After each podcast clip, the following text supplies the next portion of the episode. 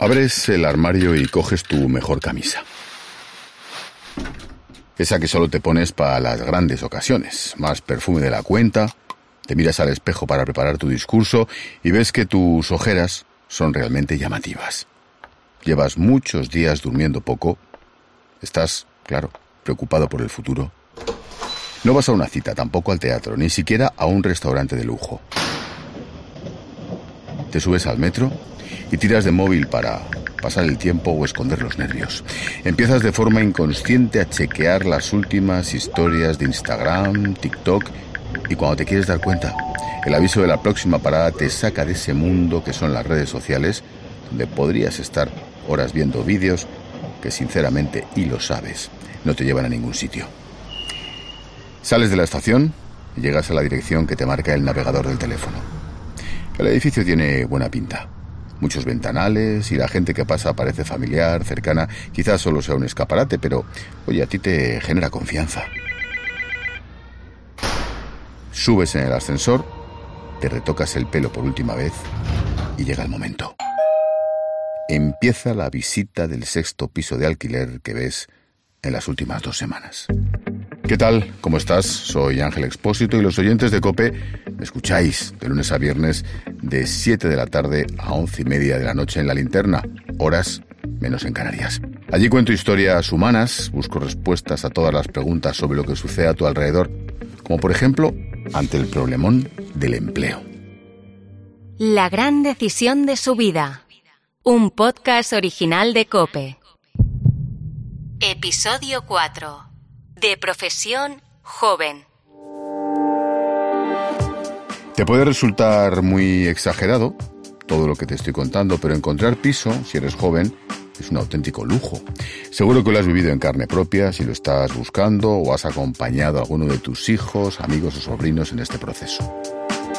Para pagar un piso, tenemos que contar con ingresos. Por eso el alquiler y la compra han ido siempre ligados a un trabajo más o menos de calidad. El minorismo en los jóvenes es real, el minorismo y el, el 500 eurismo, o sea, es terrible desde luego. Y está creando una sociedad en la que cada vez tenemos más ansiedad, mm, más depresión, más inseguridad, que cada vez parece que nos hacemos más pequeños, porque es que es muy difícil luchar contra el sistema, muy difícil. Yo he vivido precariamente todo el, todo el tiempo en el que yo estaba trabajando, pero precaria, precaria, claro. Acabas de escuchar a Cristina, con 30 años, acaba de firmar su primer contrato indefinido. Te puedes imaginar que en los tiempos que corren es una suerte que se tiene que celebrar por todo lo alto. Y es que 29 de cada 100 jóvenes en España no tiene trabajo, según los últimos datos de la Unión Europea. Cristina Gallego sabe mucho de esto. Trabajó haciendo fotografías en bodas, ha repartido publicidad por los portales de todo Madrid, también ha sido dependienta, ha hecho prácticamente de todo, pero siempre, como tú bien conoces, porque alguien de tu alrededor lo ha vivido de cerca, siempre encadenando contratos temporales que en algún momento más pronto que tarde llegaban a su fin. El grado medio que me hice fue de, fotografía. Empecé a, a, trabajar en el estudio de fotos donde yo hice las prácticas y luego también pues repartiendo publicidad y luego empecé a ser camarera, dependienta, mm, trabajaba los fines de semana, los veranos también los aprovechaba para pues para trabajar un poco más, para hacer un poco más de dinero y así, así me fui me fui autogestionando.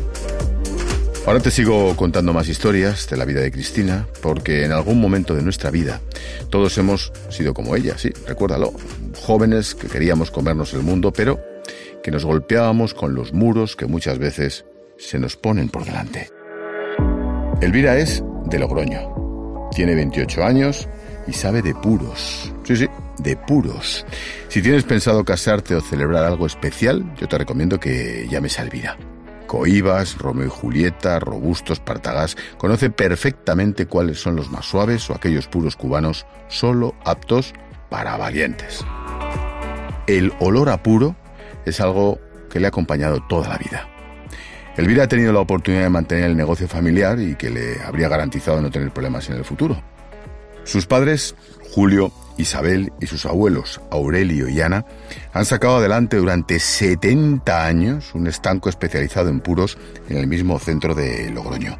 Negocio asegurado solo por la cantidad de peregrinos que pasan por estas tierras para hacer el camino de Santiago. Mis padres han entendido siempre que nosotros no fuéramos la tercera generación, o sea, siempre se han animado a salir, eh, siempre nos han pagado los campamentos fuera para eh, aprender inglés fuera, eh, siempre dedicarnos como al último, total libertad de aprender cosas nuevas y de estar a la última. Además creo que siempre hemos tenido esa tendencia, mis hermanas y yo, y mm, yo creo que no les ha dado pena en ese sentido porque buscábamos lo que nos gustaba.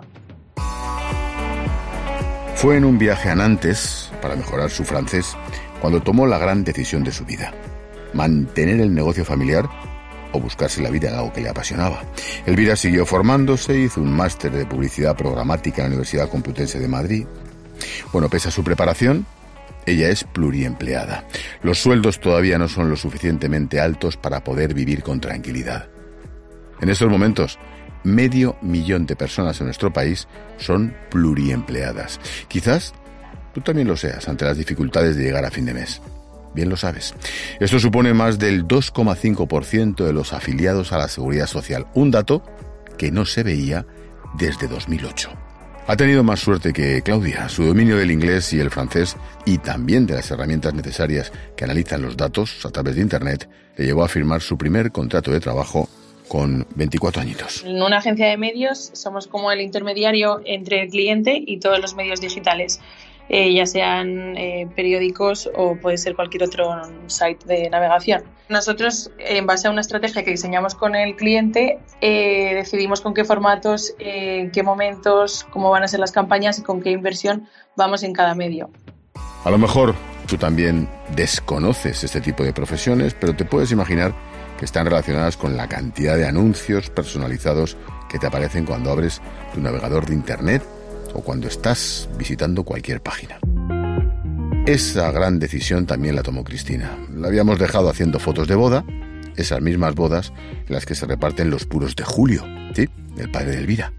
Decidió sacarse el graduado escolar, aprobó un grado superior, hizo la selectividad y se apuntó a la universidad. Hizo la carrera de trabajo social porque, como ella dice, quería ser, comillas, abogada de las causas perdidas, cierro comillas. Hay injusticias que no soporta y como me dice, todos podemos aportar algo. Ahora se enfrenta a un futuro en un sector que a ella le gusta, mejor dicho, le apasiona. Y lo más grande, por fin le han reconocido su trabajo. Busca algo que te llene como persona y que te haga mm, saber eh, pues el valor del trabajo y el valor del esfuerzo y no solo pues que estoy estudiando para ser abogado y, y sacar el máster de abogado y trabajar en un bufete de lo que sea. Cristina y Elvira han llegado a un punto dulce de su trayectoria profesional, se dedican a lo que más les gusta y tienen un contrato indefinido que sinceramente les dignifica como trabajadoras y como personas. Cristina tuvo que romper con su pasado, con una adolescencia complicada para llegar hasta donde está ahora. Elvira, sin embargo, tuvo que romper con el pasado de su familia, dejar de lado el negocio de dos generaciones para hacer lo que siempre soñó. Caminos muy diferentes, pero que son un verdadero ejemplo de la fuerza que tienen nuestros jóvenes. ¿Te ha gustado este podcast? Compártelo. Yo te espero con más historias humanas de lunes a viernes, de 7 de la tarde a 11 y media de la noche, una hora menos en Canarias, en la linterna, aquí en COPE.